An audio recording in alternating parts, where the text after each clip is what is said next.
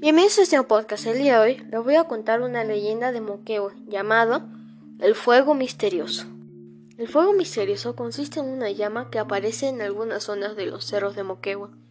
Se dice que bajo esa llama se esconde un tesoro y el que quisiera hacerse con él debería entregar una vida a cambio. En caso contrario morirá. No se sabe de dónde provienen los tesoros, solo se sabe que vienen cargados de oro.